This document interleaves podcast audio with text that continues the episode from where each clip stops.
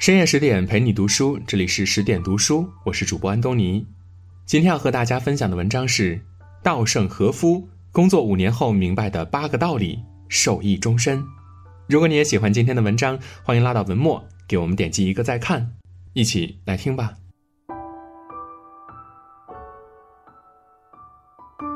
工作五年后，稻盛和夫明白的第一个道理是：工作的喜悦无可替代。回顾过去的岁月，我一直埋头工作。有人问我，整天工作的生活是否索然无味呢？因为不少人认为兴趣和娱乐不可或缺，但在我看来呢，要想获得真正的喜悦，唯有工作。只有具备工作充实的前提，才能体会兴趣和娱乐的甘甜。如果怠慢事业，沉湎玩乐，或许能获得一时的满足，但终究。无法享受到发自内心的喜悦。工作的喜悦，并非那种单纯甜腻浅薄的喜悦，而是苦尽甘来、绵绵不绝的。换言之，工作的甜美存在于攻克难关的那一刻。正因如此，工作的喜悦也并非玩乐所能替代。然而，很多时候，即便拼命工作，也难以获得希望的成果。这时不仅没有成就感，还容易灰心丧气。但在我看来呢，这种现实的挫折正是完善自身、磨砺人格的修行机会。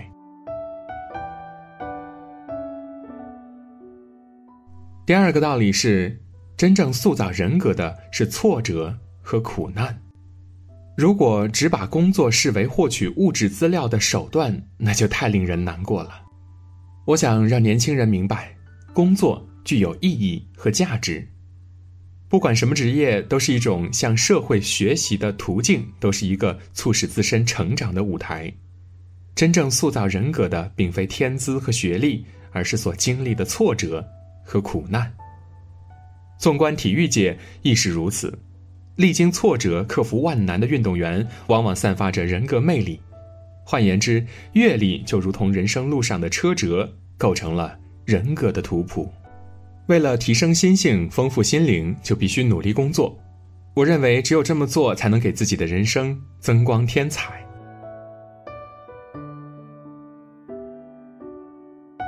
第三个道理是，看似平凡的努力最重要。我一直坚持努力，埋头从事看似平凡的工作，因此取得了今日的成就。年轻人往往心怀远大理想，力图成就伟业。然而，千里之行始于足下，任何梦想的实现都少不了看似平凡的努力。如果不脚踏实地，梦想只能沦为空中楼阁。人生之路没有像自动扶梯那样的便利工具，只能依靠自己一步一个脚印的前行。对此，不少年轻人不以为然，认为一步一个脚印实在太慢，照此速度，一辈子都无法成就梦想。他们不明白积累的妙处，一步步的积累会产生魔法般的加成效果，最终实现从量变到质变的飞跃。通过看似平凡的努力积累，能够取得成果，从而树立信心，唤起更为强烈的奋斗意识。通过这样的循环，在不知不觉中便已取得原本无法想象的成就。我就是一个活生生的例子。一个生于鹿儿岛的乡下小伙，其貌不扬，能力平平，却取得了今日的成就。在我看来，不管是学习、运动还是工作，它都是实现梦想的不二法门。认真努力的埋头工作，这听起来稀松平常，但却蕴含了人生的真理。行走世间，工作上或生活上，大大小小的困难无法避免，有的也许可以轻易打倒，有的则令人望而生畏。选择正面击破还是绕路而行，不同的选择就此造就了不同的人生。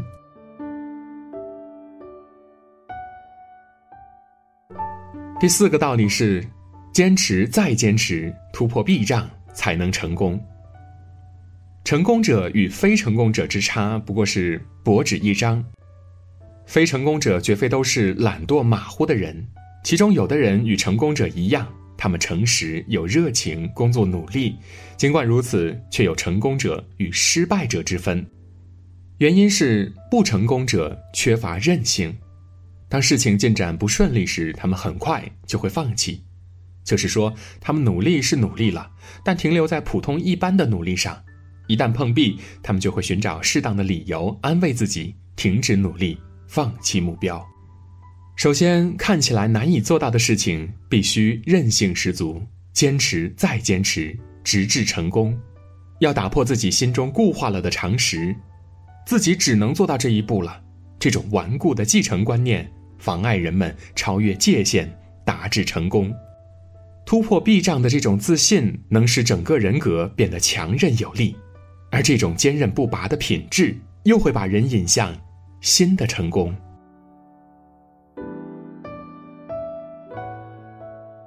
第五个道理是，把愿望提升至信念高度。我认为，人不应该为外界状况所支配，不应该成为状况盲动型的人。所谓状况盲动型，是指自己本来打算想这么干，但顾虑到社会形势、经济形势，马上就觉得实现困难，从而轻易放弃的人。对状况的理解越是深入，就越觉得不可能。他们自己就得出了这样的结论。相反，从内心深处就想这么干的人，就是具备强烈愿望的人。不管周围的环境多么困难，为了实现愿望。想方设法，绞尽脑汁，激情和创意源源不断。处于同样严酷的环境之中，状况盲动型的人只是理解状况不利的一面，最终只能领悟到自己的愿望是多么脱离现实，多么莽撞无谋，并放弃目标。但是另一种人，他们持有发自内心深处的提升至信念高度的强烈的愿望，他们思考的是如何解决问题。他们开始努力，开始千方百计钻研创新，可以马上重新鼓足勇气，奋勇前进。我认为，在人生中锐意进取、成果卓著的人，屡屡遭受挫折的人，还有平凡庸碌的人，他们之间的差距就在于此。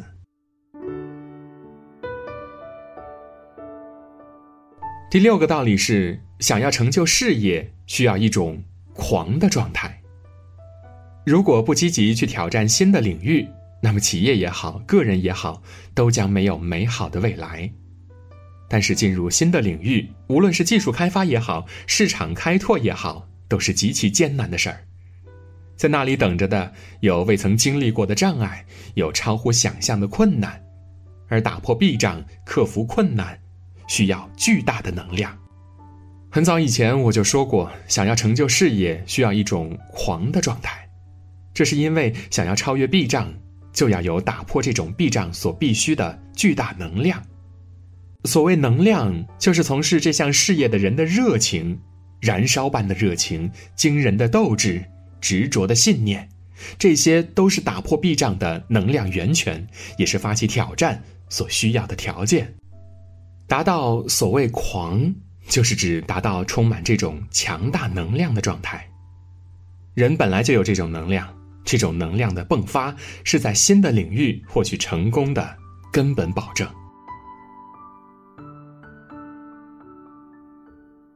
第七个道理是：无论如何必须成功。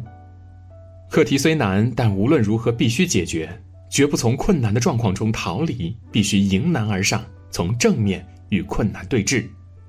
这时候需要一种紧迫感，千方百计，无论如何也要把事情搞定。就像修行僧苦修苦行的那种状态，同时不能被一切成见偏见所束缚，必须用纯粹的目光观察眼前的现象。如果只有先入为主的观念，事物就不肯告诉我们真相。一方面具备无论如何必须成功的强烈愿望，另一方面越是艰难越要冷静，必须具备细致周密观察现象的实事求是的心态。这样的话，过去忽略的本质性的东西会突然映入你的眼帘。我把这种现象称为“神悄悄的启示”。只有抱着真挚的态度只有在接受启示千钧一发的紧急关头才会萌生真正的创造。如果想要得到卓越的灵感就必须具备从正面迎接困难的姿态。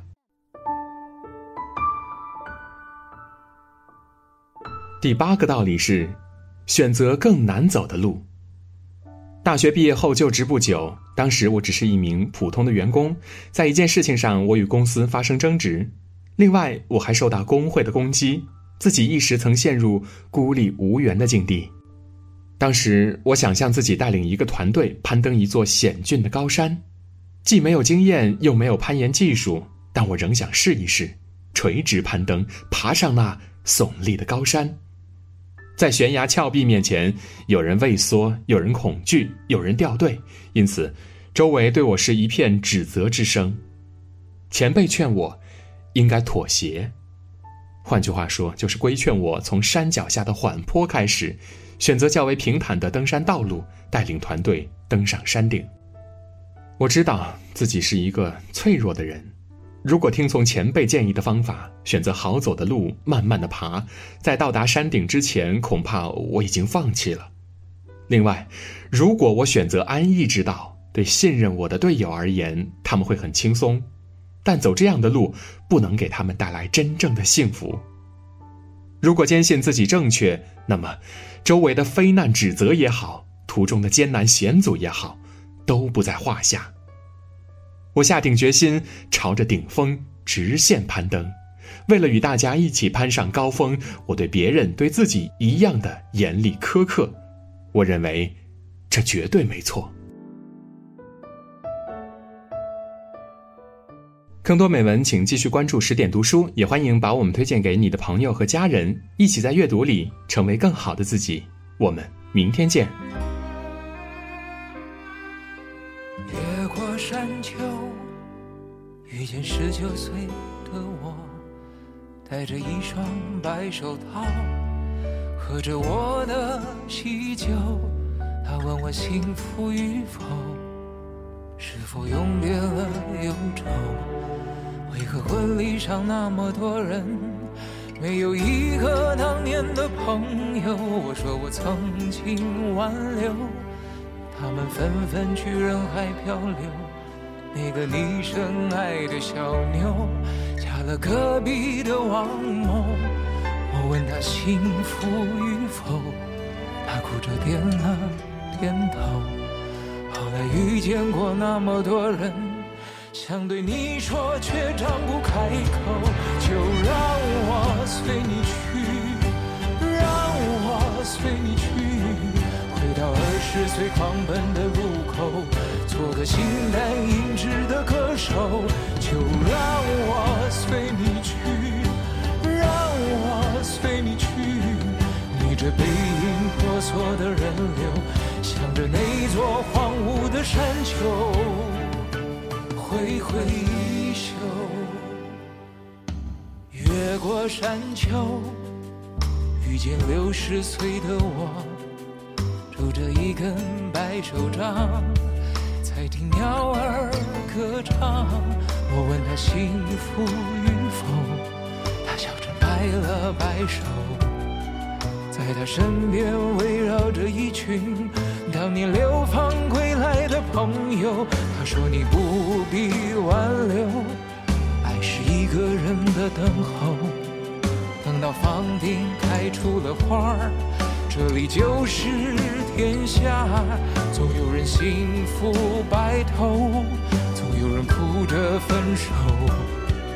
无论相遇还是不相遇，都是献给岁月的序曲。就让我随你去，让我随你去，去到六十岁停下的渡口，等着被一条小船接